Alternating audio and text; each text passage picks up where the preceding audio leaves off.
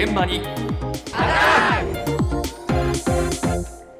朝の担当は竹内島さんです。おはようございます。おはようございます。今日は塩分の取りすぎに注意というお話なんですが、塩分の取りすぎは高血圧そして動脈硬化などのリスクがあることは有名ですがそうです。はい、それだけではなく 血圧などは健康でも、うん。塩分そのものが脳にダメージを与えて認知症にもつながりかねないという論文が出て話題に、なっているんでやだ。す怖いですよね。そうだね、ええ。えまずはその内容について武蔵野大学薬学部安倍和穂教授に伺いました。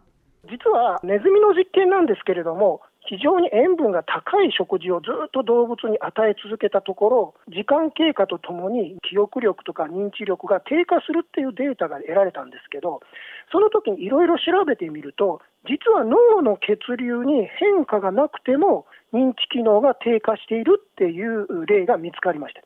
もしこれが本当ですと、血圧が自分は高くないから平気だと思ってはダメなわけで、減塩という食生活が非常に重要なんじゃないかということです。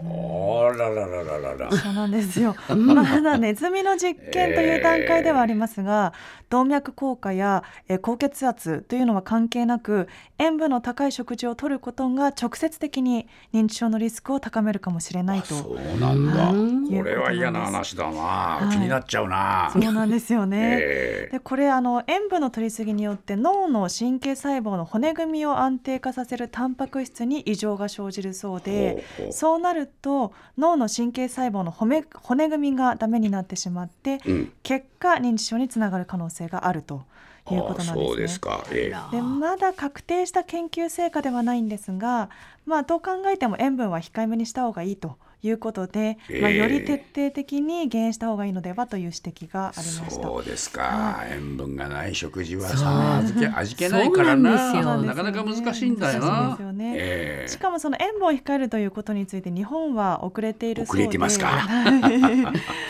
欧米特にイギリスなどではうん。国が塩分の少ない食事を提供するレストランだったりとか食品メーカーに補助金を出すことによって減塩を進める政策を行っているなども進んでいる状況で日本はまだまだ遅れているとか。いうことなんですがそんな中でもこの国内の大阪にある国立循環器病研究センターでは減塩にまつわるプロジェクトが進められていました、うん。社会実装推進室の竹本さゆりさんのお話です。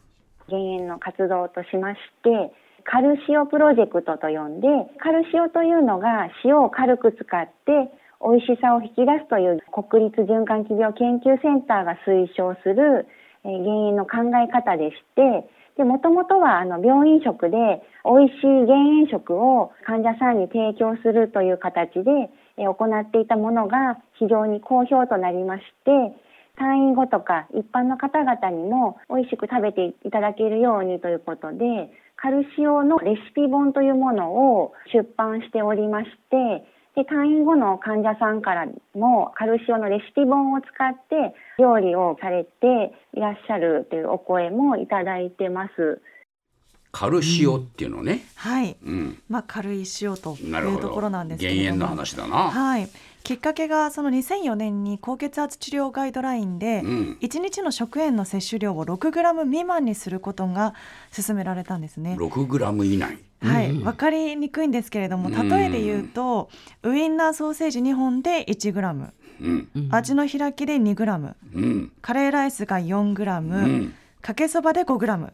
なので、まあ、かなり厳しい基準では、な。はい、あるんですね。へでこれに合わせるためにセンター内の病院でさらに減塩した献立を開発することが始まったんですけれども、うん。発泡だしを使って味やうまみを残しながら減塩することに成功したと。うん。いうことでそのレシピのもと、えー美味しいそして健康的ということでその病院食が評判となってええ。退院後の患者さんたちへ向けてレシレシピ本も出版されたと病院のね食事は本当に減塩でね ね。味がないんだよね。うん。だから病院のね減塩でも美味しいっていうその病院食はねすごくありがたいと思うよ。そうですよね、ええ患者さんたちにとって非常にありがたいとう思います。ん。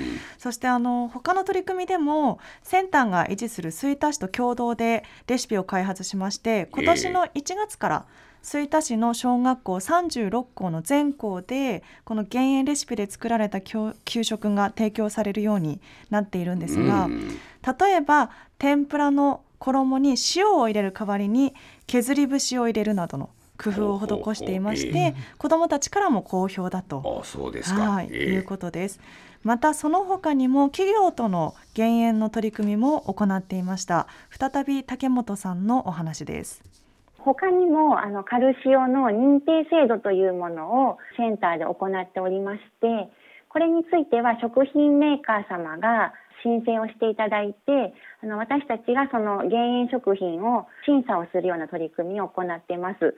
で減塩率だけではなくて味も評価して美味しい減塩食をカルシオマークというマークをつけて販売をするような取り組みですけれども現在は新しい商品ですとお菓子も認定もしていますしこの他にも調味料や、えー水産品などもたくさんカルシオ認定商品があの販売されておりまして近隣のスーパー様でも広がっております。カルシオ？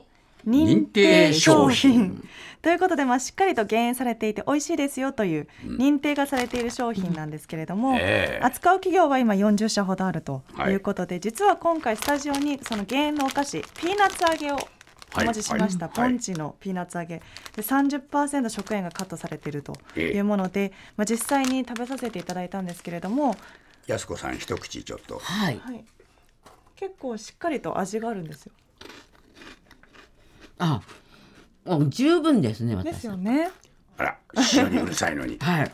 大丈夫。塩辛 好きですけど、んあ、これなら大丈夫です。大丈夫。はい。これ何？三十パーセント減塩してんの？そうなんですよ。おしっかりとあの文科省が管理している食品成分表に表示されている塩分から30%しっかりと減塩されていて、そうか。かつ味も保たれているね、と。こういうはいものがね、出回ってくれればね、助かりますよねあまり苦労しないで減塩できるもんな、はいやっぱりどう美味しくするかっていうのがなここですよね。これからのねポイントになると思いますけども、そろそろ出てきてんだなそういうものが、